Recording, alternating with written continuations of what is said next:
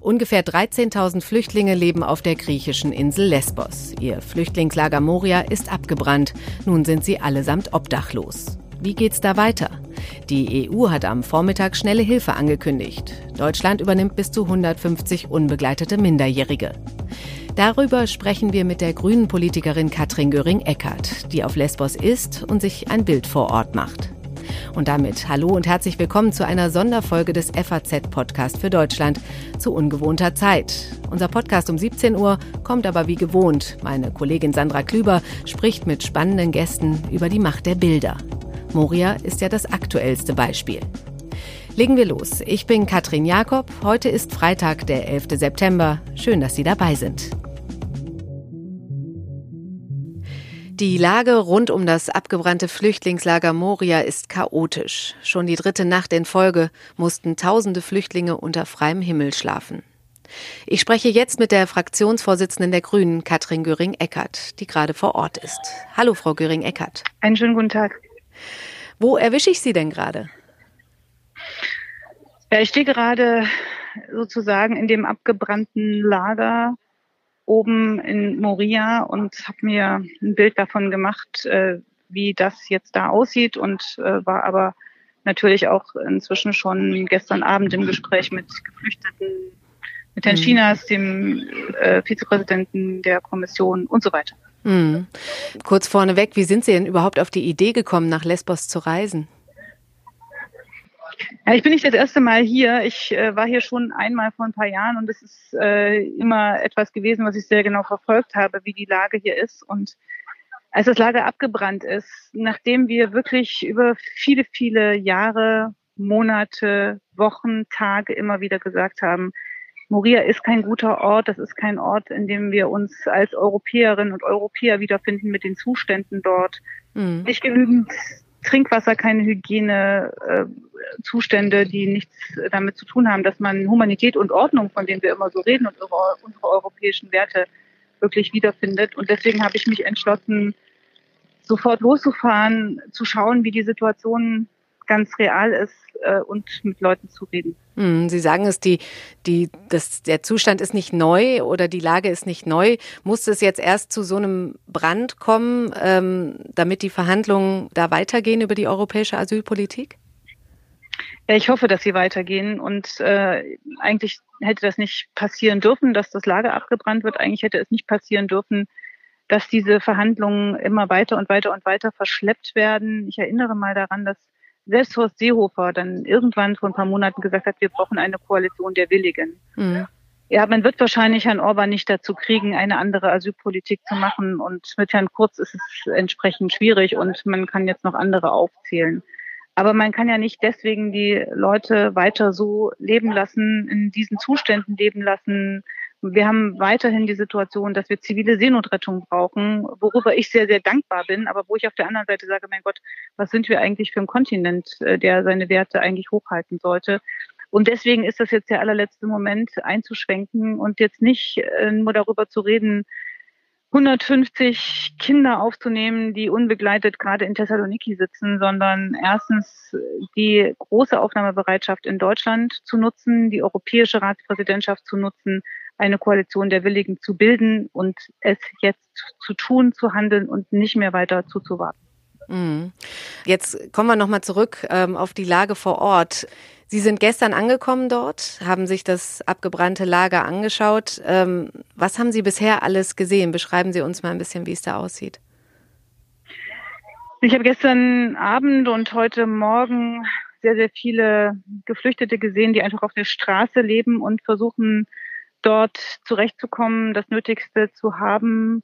Viele, viele Kinder übrigens, also nicht nur 400 Kinder, die unbegleitet jetzt in Thessaloniki sind, sondern viele, viele Kinder mit ihren Familien, die ja keine Toiletten hatten, nichts zum Händewaschen, wir haben äh, die Situation mit der Covid-Pandemie, aber hier kann man überhaupt gar keinen Abstand halten, nichts dergleichen. Mhm. Der UNHCR sagt, es sind ungefähr 4000 Kinder, die äh, im Moment hier obdachlos sind äh, mit ihren Familien. wenn man sich das anschaut, äh, wenn man das erlebt, äh, dann weiß man, hier muss sehr, sehr schnell gehandelt werden. Hier kann man einfach nicht mehr warten, sondern hier braucht man erstmal Soforthilfe. Ich habe so ein bisschen das Gefühl, bei einer anderen Katastrophe mitten in Europa, dann wäre die an Tag 1,5 da gewesen. Wir haben jetzt Tag 3 und es ist eben immer noch nicht so weit. Gleichzeitig merkt man, dass die Leute erschöpft sind. Also Mütter, die irgendwie ihre paar Monate alten Kinder versuchen zu stillen und eigentlich nicht mehr können. Väter, die versuchen, ihre mhm. schulpflichtigen Kinder eigentlich ja, Schulalter Kinder irgendwie bei Laune zu halten, aber eigentlich auch nicht mehr können. Alte, die krank sind und eigentlich eine Versorgung bräuchten. Ich könnte jetzt weiter aufzählen. Aber das ist, das ist eine Situation, die mich wahnsinnig bedrückt und auch wütend macht, weil wir könnten anders. Wir haben die Bereitschaft, wir haben die Möglichkeit, wir haben den Platz. Mhm. Sie sprachen kurz schon Corona an. Ähm, hält sich da noch irgendjemand an die Corona-Regeln? Das ist gar nicht möglich, oder? Das war nicht möglich in dem Lager. Ähm, das ist nicht möglich. Und äh, das ist einfach objektiv nicht möglich. Also mal davon abgesehen, dass es gar nicht genügend Schutzmasken gibt äh, für alle. Wenn es nicht genug zu trinken und zu essen gibt, dann erst recht keine Schutzmasken. Äh, aber es ist auch gar nicht möglich, Abstand zu halten und alles das einzuhalten, wovon eigentlich normalerweise die Rede sein müsste. Und äh, deswegen ist auch so wichtig, dass diese Evakuierung stattfindet, aber natürlich unter Covid-Bedingungen. Und mhm. das heißt eben dann Quarantäne, das heißt Testen, das äh, geht alles, das kann man alles machen und die Kommunen, die Länder, die sich in Deutschland bereit erklärt haben, wissen das auch, dass das dazugehört. Mhm. Haben Sie auch mit den Griechen gesprochen? Ja, äh, haben wir auch. Äh, also wir haben mit Leuten geredet, äh, die hier Verantwortung haben und äh, die davon sprechen, dass es jetzt eine höhere Bereitschaft gäbe, doch wieder ein Lager aufzubauen. Ich bin heute in eine Straßensperre geraten von ziemlich aggressiven äh, Leuten von der Insel, äh, die nicht wollten, dass man nach Moria geht, die nicht wollten, dass man sich hier einen Eindruck verschafft, die nicht wollten, dass Nichtregierungsorganisationen äh, hierher gehen. Ich glaube, da ist äh, nicht eine Situation, die stressfrei wäre. Und äh, da gibt es Leute, die extrem aggressiv sind und ähm, rassistisch. Äh, es gibt Leute, die den Geflüchteten helfen, auch nach wie vor helfen. Auch im Ort mhm. hört man davon, dass Leute unterkommen. Und es gibt eben welche dazwischen, die sagen, das überfordert uns einfach, das ist zu viel, ihr lasst uns allein äh, damit. Und das, äh, wir sind doch, wir sind doch Europa, wir sind doch gemeinsames Europa und wir sollen das hier allein klären. Und gerade für diese letzte Gruppe, die sagen, Mensch, wir wollen doch helfen, wir wollen gemeinsames Europa, für die muss klar sein, wir haben eine gemeinsame Lösung, die Humanität und Ordnung zusammenbringt und ein europäisches Asylverfahren, was so schnell geht, dass klar ist, ja, die einen werden verteilt, die anderen kehren zurück, aber mhm. wo man eben diese Koalition der Willigen auch schafft und äh, so eine Verteilung ermöglicht. Also halten Sie die Idee, ähm, das Flüchtlingslager wieder aufzubauen, für keine gute Idee? Ich halte es nicht für eine durchdachte Idee. Wenn ich mir das anhöre, was ich davon bisher gehört habe, dann äh, gibt es äh, keine Zahlen, wie viele Leute da eigentlich unterkommen sollen. Es gibt auch äh, nichts, wo man sagt, ja, ist das denn jetzt überhaupt äh, bedarfsgerecht oder sowas? Also bisher hatten wir hier ein Lager, das für 3000 Leute ausgerichtet war und wo 13.000 waren mhm. zuletzt. Und äh, wenn man jetzt fragt, naja, an wie viele denkt ihr denn, was wollt ihr denn da für ein Lager, dann kriegt man erstmal keine Antwort. Und deswegen Natürlich wird man hier eine Aufnahmemöglichkeit brauchen. Natürlich wird man hier eine Registrierungsmöglichkeit brauchen, eine Verteilmöglichkeit und eine Unterbringungsmöglichkeit. Aber das muss einfach gemeinsam durchdacht sein und dann muss auch klar sein, was passiert mit den Leuten dann, wenn sie registriert sind äh, und wie geht es für die dann weiter. Und erst dann kann man von einem vernünftigen System und von einer vernünftigen humanitären Struktur reden. Mm, aber das klingt natürlich auch danach, als würde das eine ganze Menge Zeit in Anspruch nehmen. Was passiert denn in der Zwischenzeit mit all den Menschen? Ich finde, die äh, jetzt hier sind, die müssen evakuiert werden und die Möglichkeit gibt es auch, wenn man sich äh, die Zahlen anguckt, äh, dann kann man das tun. Und das sollte man sehr schnell tun, äh, nach der Soforthilfe, die man jetzt erstmal braucht. Die heißt irgendwie Zelte aufstellen, die heißt, dass man dafür sorgt, dass es genug zu essen und zu trinken und Toiletten gibt. Vor fünf Jahren haben Sie die Kanzlerin für ihre damalige Flüchtlingspolitik noch hoch gelobt. Sehen Sie das inzwischen anders?